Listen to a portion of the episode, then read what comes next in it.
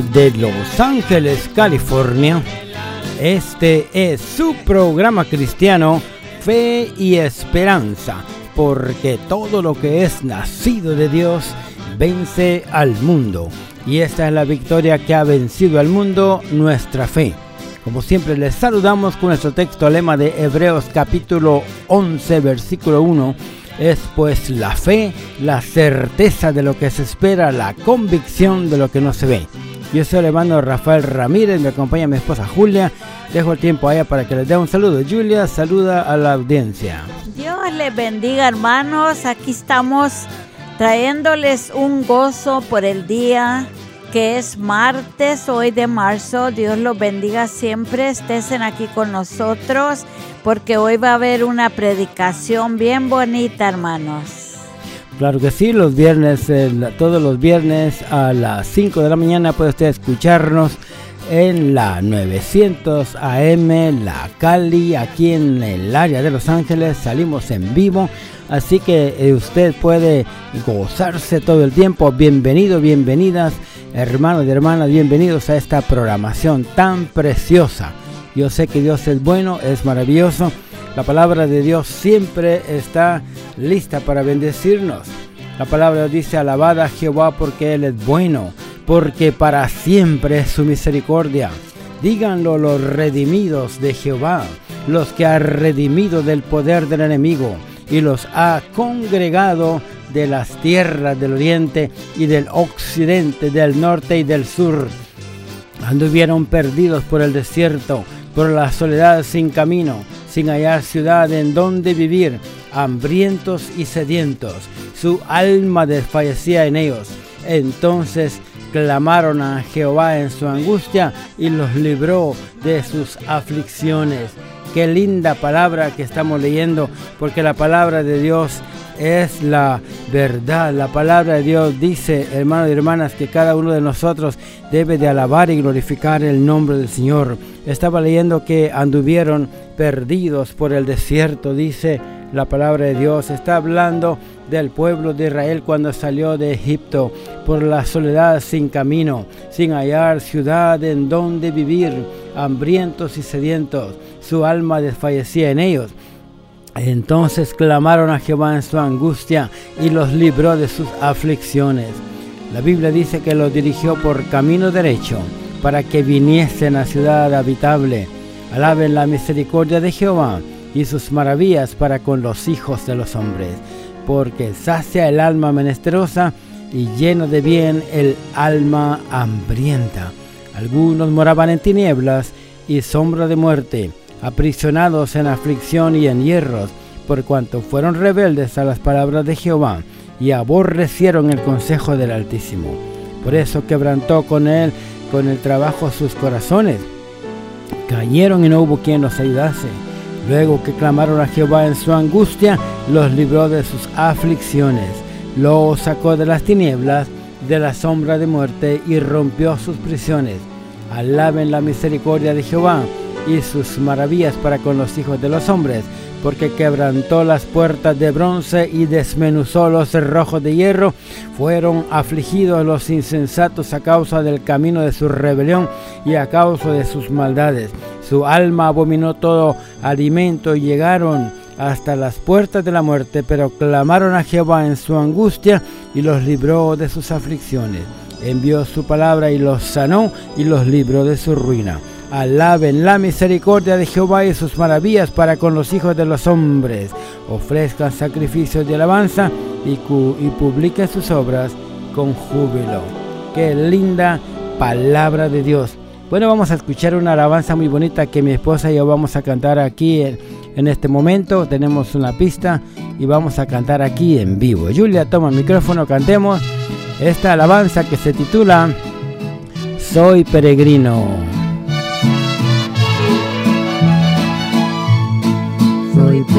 Peregrino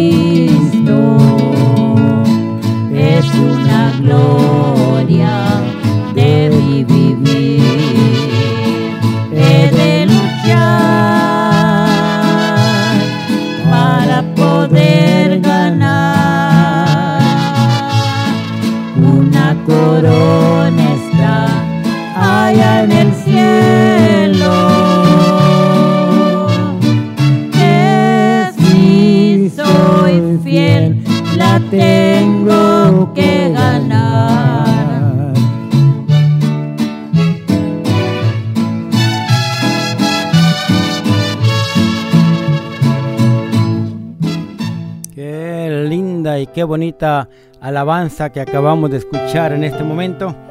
Qué lindo alabar a Dios. La palabra de Dios dice, alabad a Jehová, naciones todas, pueblos todos, alabadle, porque ha engrandecido sobre nosotros su misericordia y la fidelidad de Jehová es para siempre. Aleluya, amén. Voy a dejar el tiempo a Julia para que nos dé una lectura bíblica. Julia, adelante, tienes el tiempo. Dios los bendiga, hermanos. Qué bonito es servir a Dios, hermanos. En cualquier cosa que nosotros hagamos, hermanos, tenemos siempre de poner primeramente a Dios. Yo les voy a hablar hoy, hermanos, una historia de la Biblia que se encuentra en Primera de Samuel y el capítulo 17, hermanos, y voy a hablar el tema se llama David mata a Goliat. Y la palabra de Dios dice, los filisteos juntaron sus ejércitos para la guerra y se congregaron en Soco, que es de Judá, y acamparon entre Soco y Aseca en Efesamín. También Saúl y los hombres de Israel se juntaron y acamparon en el valle de Elá y se pusieron en orden de batalla contra los filisteos y los filisteos estaban sobre el monte a un lado y Israel estaba sobre otro monte en el otro lado y el valle entre ellos. Salió entonces del campamento de los filisteos un paladín, el cual se llamaba Goliat de Gat, y tenía de altura seis codos y un palmo, y traía un casco de bronce en su cabeza, y llevaba una cota de malla, y era el peso de la cota cinco mil ciclos de bronce. Sobre sus piernas traía greba de bronce y jabalina de bronce entre sus hombros. El asta de su lanza era como un rodillo de telar y tenía el hierro de su lanza 600 ciclos de hierro. Y iba su escudero delante de él y se paró y dio voces a los escuadrones de Israel, diciéndoles, ¿para qué os habéis puesto en orden de batalla? ¿No soy yo el filisteo? ¿Y vosotros los siervos de Saúl? Escoged entre vosotros un hombre que venga contra mí. Si él pudiera pelear conmigo y me venciera, nosotros seremos vuestros siervos. Y si yo pudiera más que él y lo venciera, vosotros seréis nuestros siervos y nos serviréis. Anadió el filisteo. Hoy yo he desafiado al campamento de Israel dadme un hombre que pelee contra conmigo. Oyendo Saúl y todo Israel estas palabras del filisteo, se turbaron y tuvieron gran miedo. David era hijo de aquel hombre Efrateo de Belén de Judá, cuyo nombre era Isaí, el cual tenía ocho hijos, y en el tiempo de Saúl este hombre era viejo y de gran edad, entre los hombres. Y los tres hijos mayores de Isaí habían ido para seguir a Saúl a la guerra. Y los nombres de sus tres hijos que habían ido a la guerra eran Eliab, el primogénito, el segundo Abidadab y el tercero Sama. David era el menor. Siguieron pues los tres mayores a Saúl pero David había ido a vuelto, dejando a Saúl para apacentar las ovejas de su padre en Belén. Venía pues aquel filisteo por la mañana y por la tarde, así lo hizo durante cuarenta días. Dijo Isaí a David, su hijo, toma ahora para tus hermanos un efa de este grano tostado y estos diez panes, y llévale pronto al campamento a tus hermanos. Y estos diez quesos de leche los llevarás al jefe de los mil. Y mira a tus hermanos, están buenos, y toma prenda de ellos. Saúl y ellos, a todos los de Israel, estaban en el valle de Elá, peleando contra los filisteos. Se levantó pues David de mañana y dejando las ovejas al cuidado de un guardia, se fue con su carga como Isaí le había mandado y llegó al campamento cuando el ejército salía en orden de batalla y daba el grito de combate y se pusieron en orden de batalla Israel y los filisteos, ejército frente a ejército. Entonces David dejó su carga en manos del que guardaba el bagaje y corrió al ejército y cuando llegó preguntó por sus hermanos si estaban bien. Mientras él hablaba con ellos, he aquí que aquel paladín que se ponía en medio de los campamentos que se llamaba Goliat, el filisteo de Gad, salió de entre las filas de los filisteos y habló las mismas palabras y las oyó David. Y todos los varones de Israel que veían a aquel hombre huían de su presencia y tenían un gran temor. Y cada uno de los dos de Israel decía, ¿no habéis visto aquel hombre que ha salido? Él se adelantaba para provocar a Israel al que le venciera el rey de el rey le enriquecerá con grandes riquezas y le dará su hija y eximirá de tributos a la casa de su padre en Israel.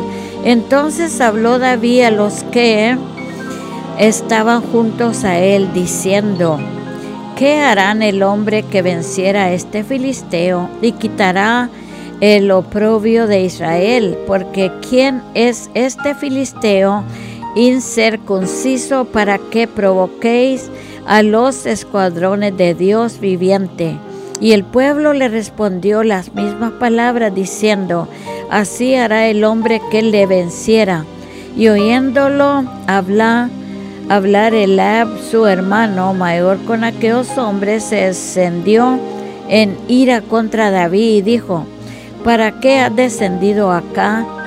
¿Y a quién has dejado aquellas pocas ovejas en el desierto? Yo conozco tu soberbia y la malicia de tu corazón, que para ver la batalla has venido. Y David respondió, ¿qué he hecho yo ahora? ¿No es este mero hablar? Y apartándose de él así a otros, preguntó de igual manera, y le dio al pueblo la misma respuesta de antes.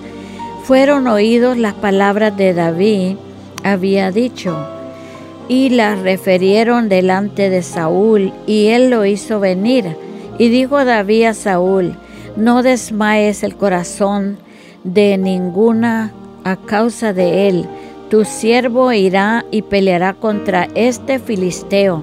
Dijo Saúl a David, no podrás tú ir contra aquel filisteo para pelear con él, porque tú eres, eres muchacho, y él un hombre de guerra desde su juventud.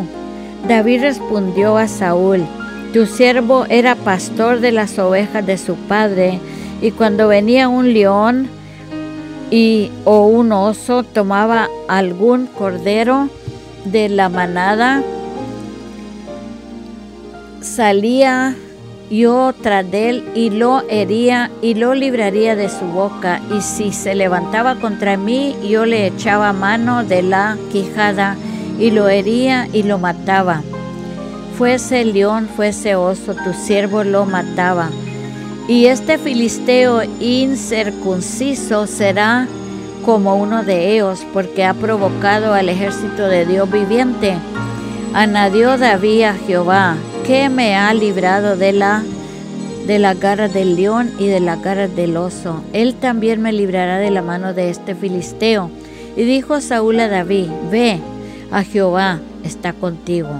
Saúl vistió a David con sus ropas y puso sobre su cabeza un casco de bronce y lo armó de coraza y ciñó David su espada sobre sus vestidos y provió, provió a andar porque nunca había hecho la prueba y dijo a David a Saúl yo no puedo andar con esto porque nunca lo practiqué y David echó de él aquellas cosas. Y tomó su callado en su mano y escogió cinco piedras lisas de arroyo y las puso en el saco pastoril, en el zurrón que traía, y tomó su onda en su mano y se fue hacia el filisteo. El filisteo venía andando y acercándose a David y su escudero delante de él. Cuando el filisteo miró a, vio a, David, le tuvo un poco porque era muchacho y rubio y de hermoso parecer. Y dijo el filisteo a David, ¿soy yo un perro para que vengas a mí con palos? Y maldijo a David por sus dioses. Dijo luego el filisteo a David, ven a mí y daré tu carne a las aves del cielo y la bestia del campo. Entonces dijo David al filisteo, tú vienes a mí con espada y lanza y jabalina, mas yo vengo a ti en el nombre de Jehová de los ejércitos, el Dios de los escuadrones de Israel, a quien tú has provocado. Jehová te entregará hoy en mi mano, y yo te venceré y te cortaré la cabeza y daré hoy los cuerpos de los filisteos a las aves del cielo y a las bestias de la tierra, y toda la tierra sabrá que hay Dios en Israel, y sabrá toda esta congregación que Jehová nos salva con espada y con lanza, porque de Jehová es la batalla, y él os entregará en nuestras manos. Y aconteció que cuando el filisteo se levantó y echó a andar para ir al encuentro de David, David se dio prisa y corrió a la línea de batalla contra el filisteo. Y metiendo David su mano en la bolsa, tomó de ahí una piedra y la tiró con la honda y hirió al filisteo en la frente y la piedra quedó clavada en la frente y cayó sobre su rostro en tierra. Así venció David al filisteo con honda y piedra y hirió al filisteo y lo mató sin tener David espada en su mano. Entonces corrió David y se puso sobre el filisteo y tomando la espada de él en sacándola de su vaina, vaina lo acabó de matar y le cortó con ella la cabeza y cuando los filisteos vieron a su paladín muerto, huyeron, levantándose luego los de Israel y los de Judá gritaron y siguieron a los filisteos hasta llegar al valle y hasta la puerta de Ecrón. Y cayeron los heridos de los filisteos por el camino de Sanriam hasta Gat y Ecrón. Volvieron los hijos de Israel de seguir tras los filisteos y saquearon su campamento. Y David tomó la cabeza del filisteo y la trajo a Jerusalén, pero las armas de él las puso en su tienda. Cuando Saúl vio a David que salía a encontrarse con el filisteo, dijo a Abner, general de ejército, Abner, ¿de quién es hijo este joven? Y Abner respondió, Vive tu alma, oh rey, que no le sé, no lo sé. Y el rey dijo, Pregunta de quién es hijo ese joven. Y cuando David volvió de matar al filisteo, Abner lo tomó y lo llevó delante de Saúl, teniendo David la cabeza del filisteo en su mano. Y le dijo Saúl, muchacho, ¿de quién eres hijo? Y David respondió, yo soy hijo de tu siervo Isaí de Belén. Hermanos, qué tremenda cosa que pasó en ese valle. David era chiquito, hermano, pero el poder de Dios estaba en él, porque el Espíritu Santo, hermanos, le ayudó mucho a David. Primeramente, hermanos, David tenía a él, dentro de él tenía el poder de Dios, y Dios le dio la valentía y poder para encontrarse con este filisteo. Primero, David tenía el corazón para Dios él buscaba a Dios, al Señor y su rostro constantemente en oración, hermanos. Él tenía un profundo interés y honra para Dios. Y esa confianza que David tenía le daba ese poder del Señor. Dios le daba esa fortaleza. Como Dios lo había liberado del león y del oso, hermanos, así también lo liberó de este gigante que era tan grande.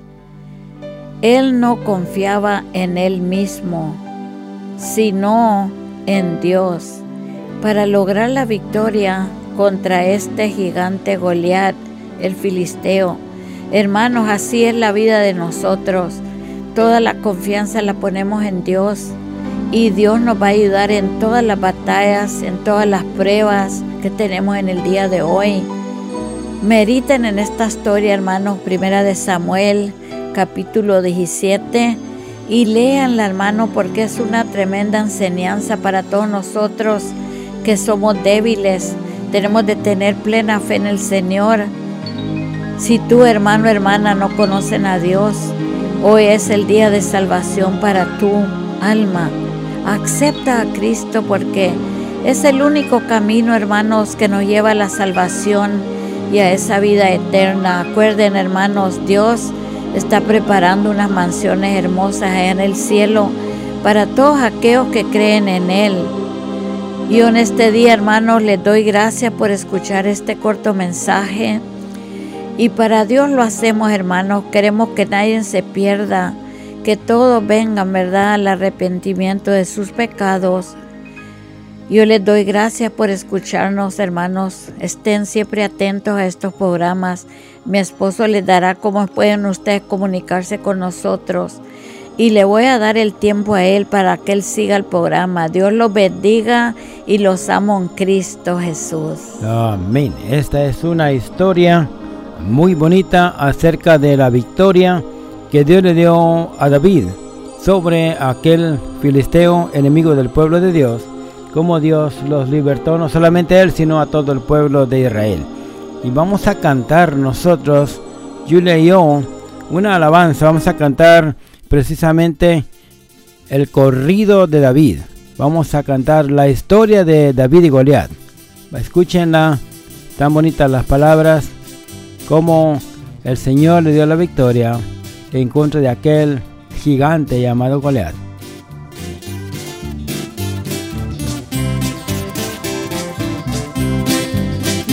Que yo quiero contarles es algo real que pasó.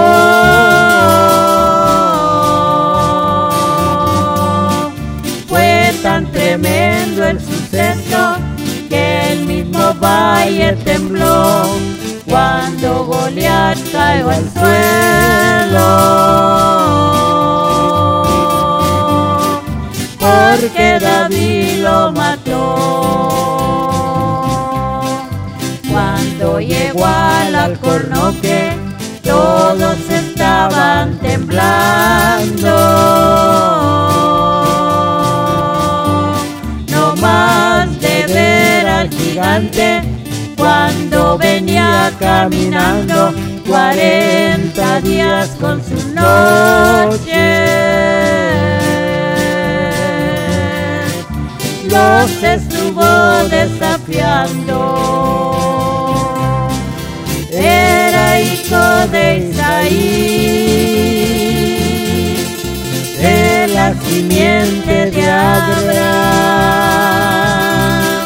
aquel mancebo valiente.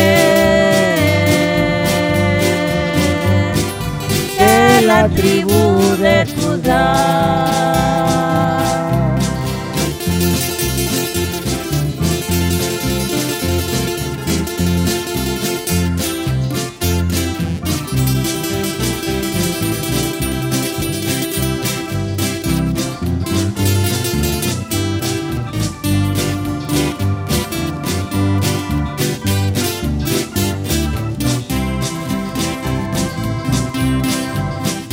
Todavía Saúl, nunca desmayes valiente.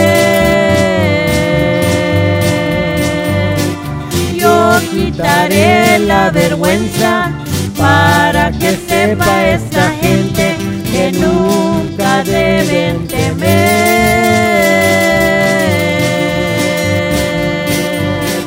Los hijos del Dios viviente. Todavía al gigante, aquí termina tu suerte.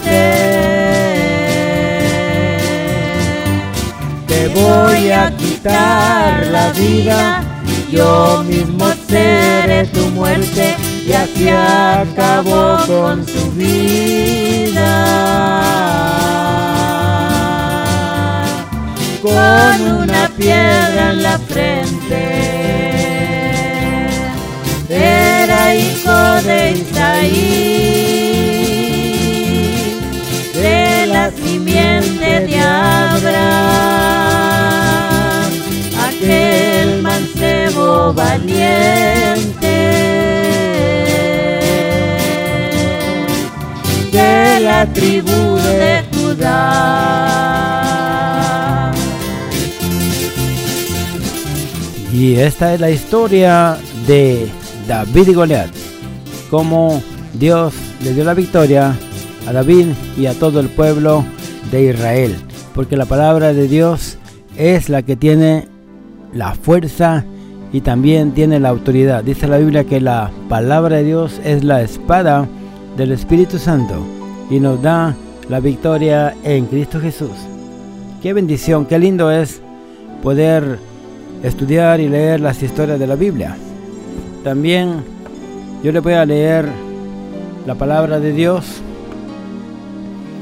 que voy a hablar un poco sobre Hebreos 11.1, que es el texto lema que tenemos para esta programación y a ver qué nos da el Señor sobre este texto.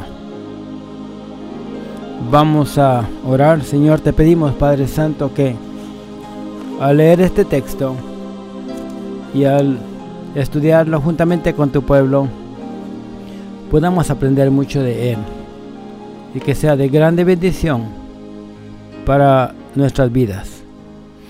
En el nombre de Jesús. Amén. La palabra de Dios dice, es pues la fe, la certeza de lo que se espera, la convicción de lo que no se ve. La antigua versión de Casiodoro de Reina dice, el mismo texto de Hebreos 11.1 dice, es pues la fe, la sustancia de las cosas que se esperan, la demostración de las cosas que no se ven.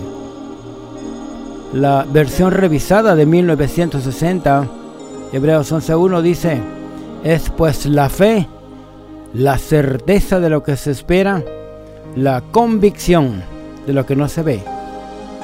la Biblia católica, Dios habla hoy, dice, Tener fe es tener la plena seguridad de recibir lo que se espera, es estar convencidos de la realidad de las cosas que no vemos. La nueva versión internacional dice, ahora bien, la fe es la garantía de lo que se espera, la certeza de lo que no se ve. La traducción castellana del arameo galileo dice, pues es la fe, la certidumbre de las cosas que se esperan como fue de las cosas que acontecieron. Es la evidencia de las cosas que no se ven. La traducción del inglés dice, ahora, fe es la substancia de cosas que se esperan, la evidencia de cosas no vistas. La traducción de la Vulgata Latina al español por Félix Torres Amat dice, es pues la fe el fundamento o firme persuasión de las cosas que se esperan y un convencimiento de las cosas que no se ven. La Biblia católica traducida del inglés dice fe es la realización de lo que se espera y evidencia de cosas no vistas. La traducción del Nuevo Mundo de las Santas Escrituras dice, fe es la expectativa segura de cosas esperadas, la demostración evidente de realidades aunque no se contemplan. He leído Hebreos 11.1 en nueve diferentes versiones. Claro, no son las únicas versiones que existen. Hay muchas versiones más. Pero estas que he leído son para bendición nuestra.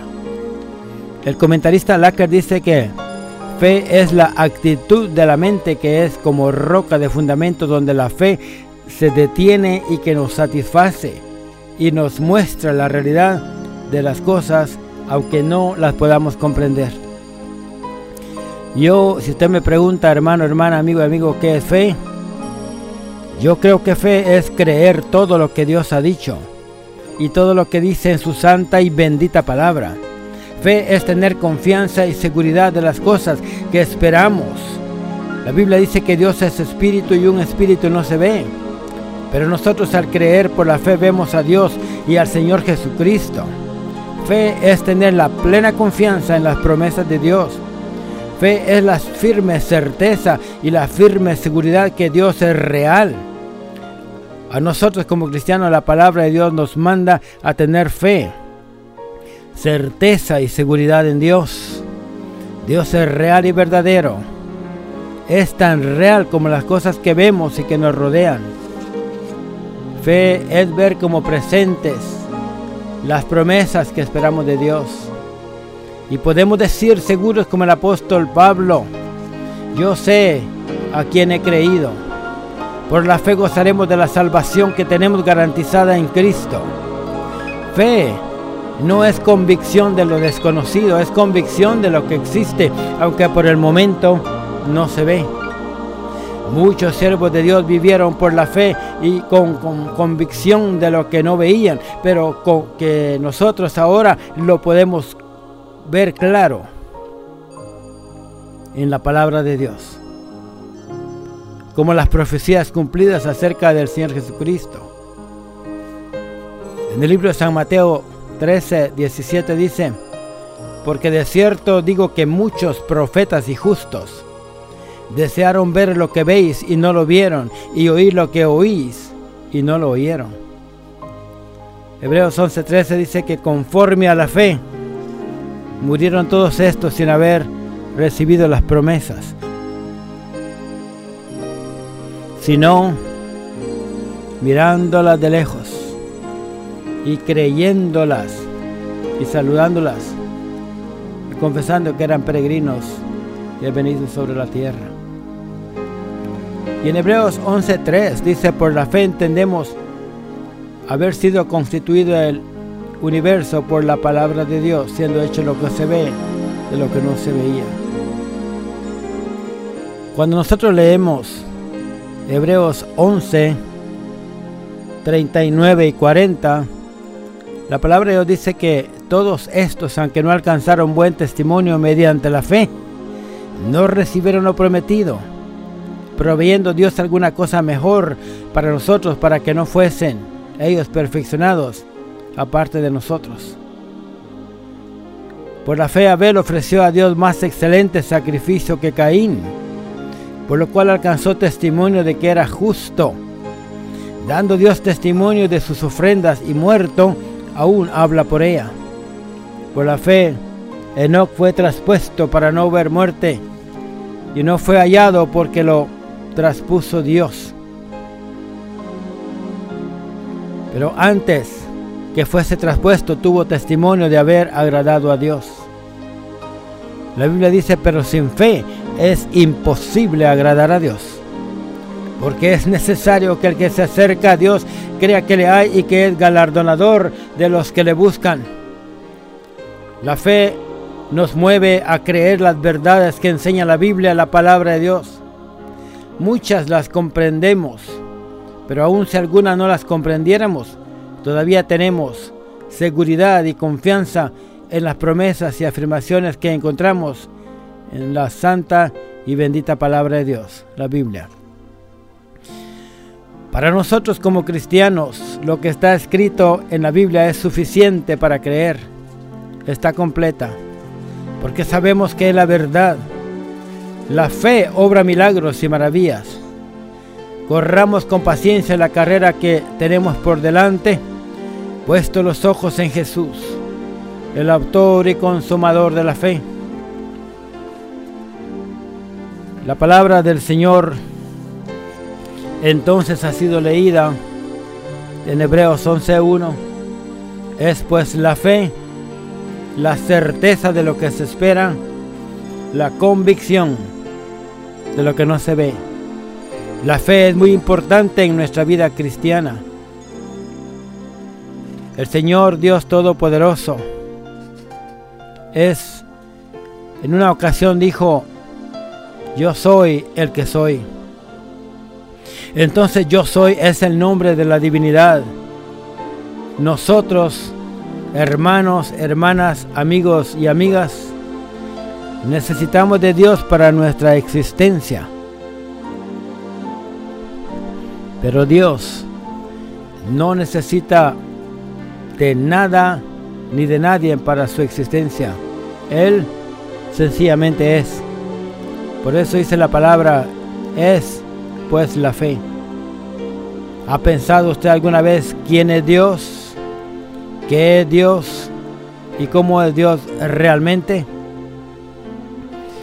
No hay sino un solo Dios vivo y verdadero, infinito en su ser y perfección, espíritu puro, invisible, sin cuerpo, partes o pasiones. Dios es inmutable, inmenso, eterno, incomprensible, invisible, sin cuerpo, partes o pasiones, todopoderoso, sapientísimo, que quiere decir sabio, santísimo, libre, absoluto, que hace todas las cosas según el consejo de su propia voluntad, que es inmutable y justísimo, y para su propia gloria es amoroso, benigno y misericordioso, paciente, abundante en bondad y verdad, perdonador de la iniquidad, la transgresión y el pecado, galardonador de, los, de todos los que le buscan con diligencia, y sobre todo Dios es muy justo y terrible en sus juicios, que odia todo pecado y que de ninguna manera dará por inocente al culpable. Dios es fuente de agua viva. Dice la palabra de Dios, porque dos males ha hecho mi pueblo. Me dejaron a mí fuente de agua viva y cavaron para sí cisternas, cisternas rotas que no retienen agua. Aquí dice que Dios es fuente de agua viva. Y por ser Dios fuente de agua viva, también nosotros en este tiempo recibimos beneficios de esa fuente de agua viva. Aunque el pueblo de Israel se había apartado en ese momento de Dios, Dios todavía tuvo misericordia para él y siguió siendo fuente de agua viva para su pueblo santo. La Biblia dice, bendito el varón que confía en Jehová y cuya confianza es en Jehová, porque será como el árbol plantado junto a las aguas, que junto a la corriente echará sus raíces, y no verá cuando viene el calor, sino que su hoja estará verde, y en el año de sequía no se fatigará, dejará dar fruto, dejará de dar fruto. La palabra entonces dice que Él es el gran yo soy. ¿En dónde se encuentra esto? Está la historia en el libro de Éxodo capítulo 3. Dice la palabra de Dios que apacentando Moisés las ovejas de Jetro su suegro, sacerdote de Madián, llevó las ovejas a través del desierto y llegó hasta Oreb, monte de Dios. Y dice la palabra del Señor que ahí se le apareció el Señor en una zarza que ardía y no se consumía. La historia dice que Moisés fue a ver por qué la zarza ardía y no se consumía. Y sucedió que Dios le habló y Dios lo comisionó para que fuera a libertar a su pueblo de la esclavitud de Egipto. En el versículo 13 dice, Dijo Dios a Moisés, he aquí que llego yo a los hijos de Israel y les digo, el Dios de vuestros padres me ha enviado a vosotros. Y si ellos me preguntaren cuál es su nombre, ¿qué les diré? Y respondiendo Dios a Moisés, respondió Dios a Moisés, yo soy el que soy. Y dijo, así dirás a los hijos de Israel, yo soy y me envió a vosotros. Además dijo Dios a Moisés, así dirás a los hijos de Israel, Jehová el Dios de vuestros padres, el Dios de Abraham, Dios de Isaac y Dios de Jacob, me ha enviado a vosotros. Este es mi nombre para siempre, con él se me recordará. Dios también es misericordia. Todo el Salmo 136 habla de la misericordia de Dios. Salmo 136, 1 dice, alabada a Jehová porque eres bueno, porque para siempre es su misericordia. En el versículo 23 dice, Él es el que en nuestro abatimiento se acordó de nosotros, porque para siempre es su misericordia. Alabada al Dios de los cielos, porque para siempre es su misericordia. Y en el libro de Jeremías dice, Jehová se manifestó a mí hace ya mucho tiempo diciendo, con amor eterno te he amado, por tanto te prolongué mi misericordia.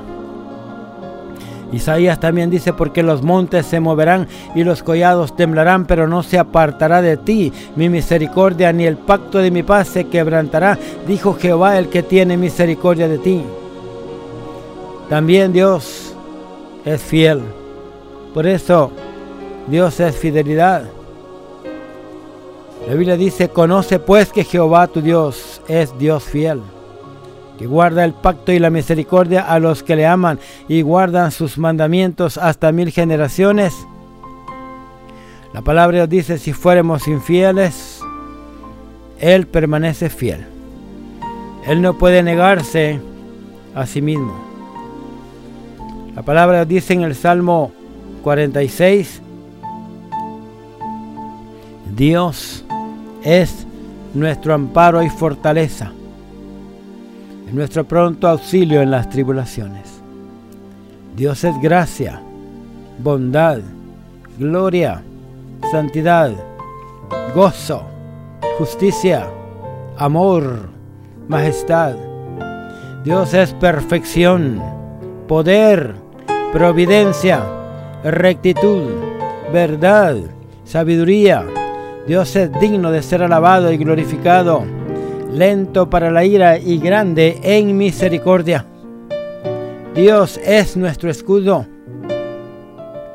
Dice Génesis 15.1, después de, estas cosas fue la palabra de Jehová a Abraham en visión diciendo, no temas Abraham, yo soy tu escudo y tu galardón sobremanera grande. Debemos alejar de nosotros los temores y poner por completo toda confianza en Dios, nuestra confianza en Dios. Cuando Dios dice yo soy tu escudo, nos imparte confianza, esperanza, seguridad, aliento y fe. Un escudo es una defensa, amparo y protección. Salmo 91 lo repite y dice, con sus plumas te cubrirá y debajo de sus alas estarás seguro. Escudo y adarga es su verdad. Efesios también lo dice. Sobre todo tomad el escudo de la fe con que podáis apagar todos los dardos de fuego del maligno. El Señor es nuestro escudo y está listo para protegernos y librarnos de todos los dardos, ataques y acechanzas del enemigo. El salmista David decía también, líbrame de los que me son ocultos. Y también decía, el ángel de Jehová acampa alrededor de los que le temen y los defiende. Isaías también dijo, entonces nacerá tu luz como el alba y tu salvación se dejará ver pronto e irá tu justicia delante de ti, y la gloria de Jehová será tu retaguardia. Es como quien dice, Dios es nuestro escudero, o Dios es nuestro guardaespaldas. Eso quiere decir, Isaías 58:8, la gloria de Jehová será tu retaguardia. Hay un, un dicho que dice, nada más y nada menos. Imagínense ustedes que la gloria de Jehová será nuestra retaguardia, será nuestro guardaespaldas. Entonces, ¿quién nos podrá hacer daño? Dios promete ser nuestra defensa y, darnos un galardón. Porque después que dijo yo soy tu escudo, también dijo y tu galardón será sobremanera grande. Qué bueno es nuestro Dios. Qué precioso es nuestro Dios. A Él sea la honra, la gloria por todos los siglos de los siglos. Bendito sea tu santo y bendito y glorioso nombre. La Biblia dice que Dios es omnipotente.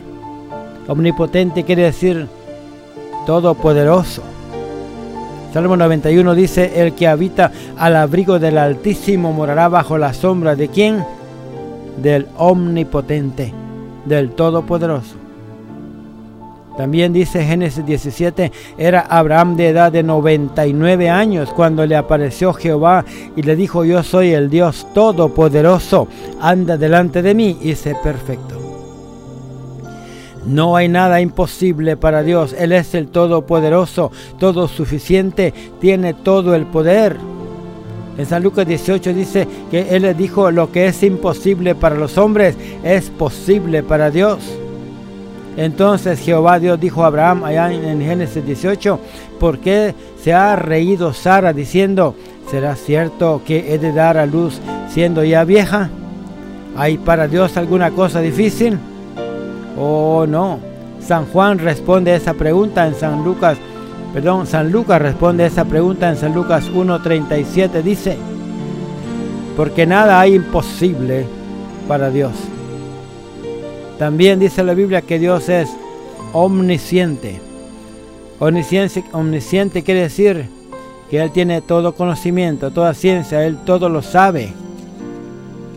San Pedro le dijo al Señor, Señor, tú lo sabes todo.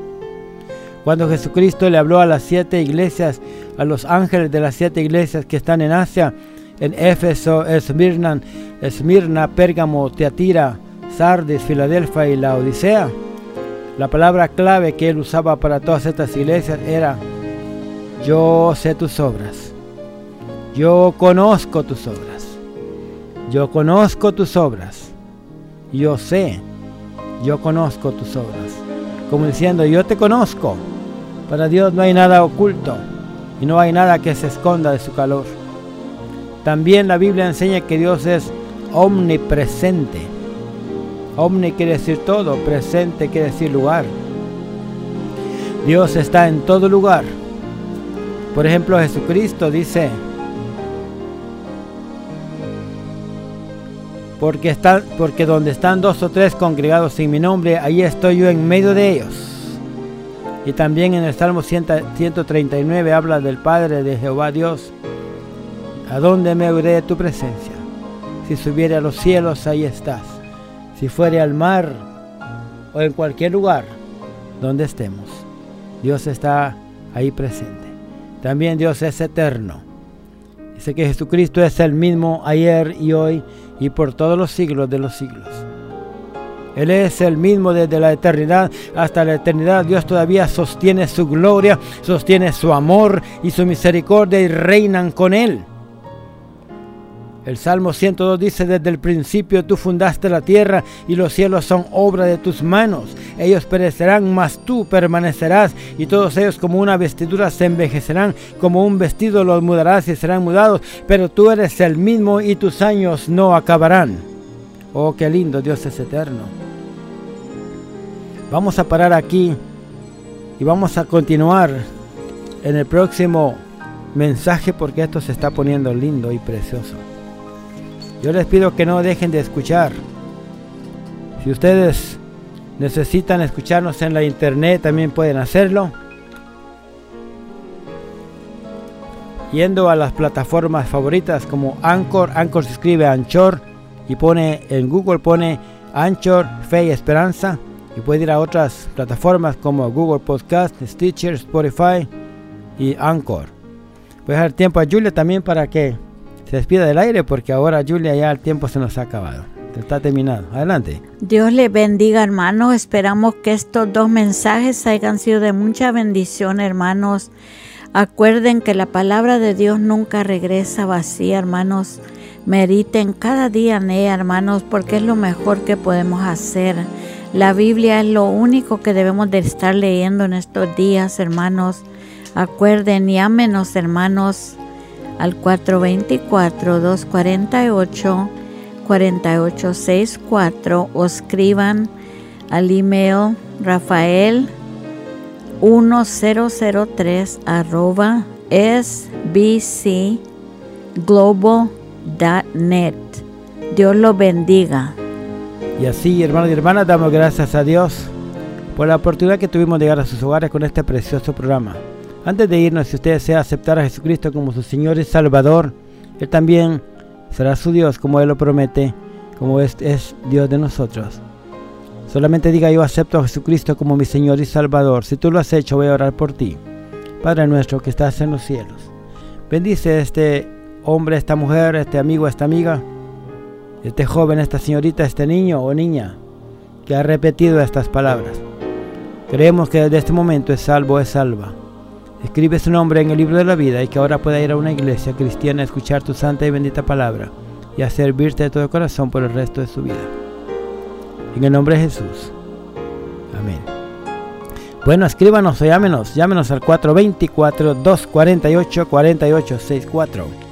O escríbanos al nuestro email o correo electrónico rafael1003 arroba sbcglobal.net ese es el correo electrónico, puede escribirnos. Rafael1003 arroba sbcglobal.net. En inglés dicen Rafael1003 at sbcglobal.net.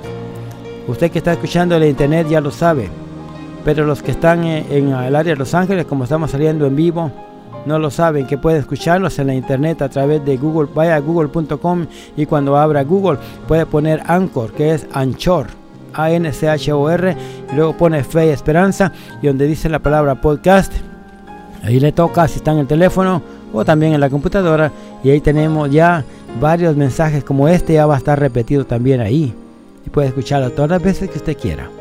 Y será hasta para los de Los Ángeles, será hasta dentro de una semana por esta misma emisora y a esta misma hora. Y para los hermanos que están allá en la internet, también muchos saludos y muchas bendiciones. Llámenos 424 248 4864. Dios les bendiga. Llámenos 424-248-4864. ¿Lo apuntó? 424-248-4864. Dios les bendiga. Al Señor yo le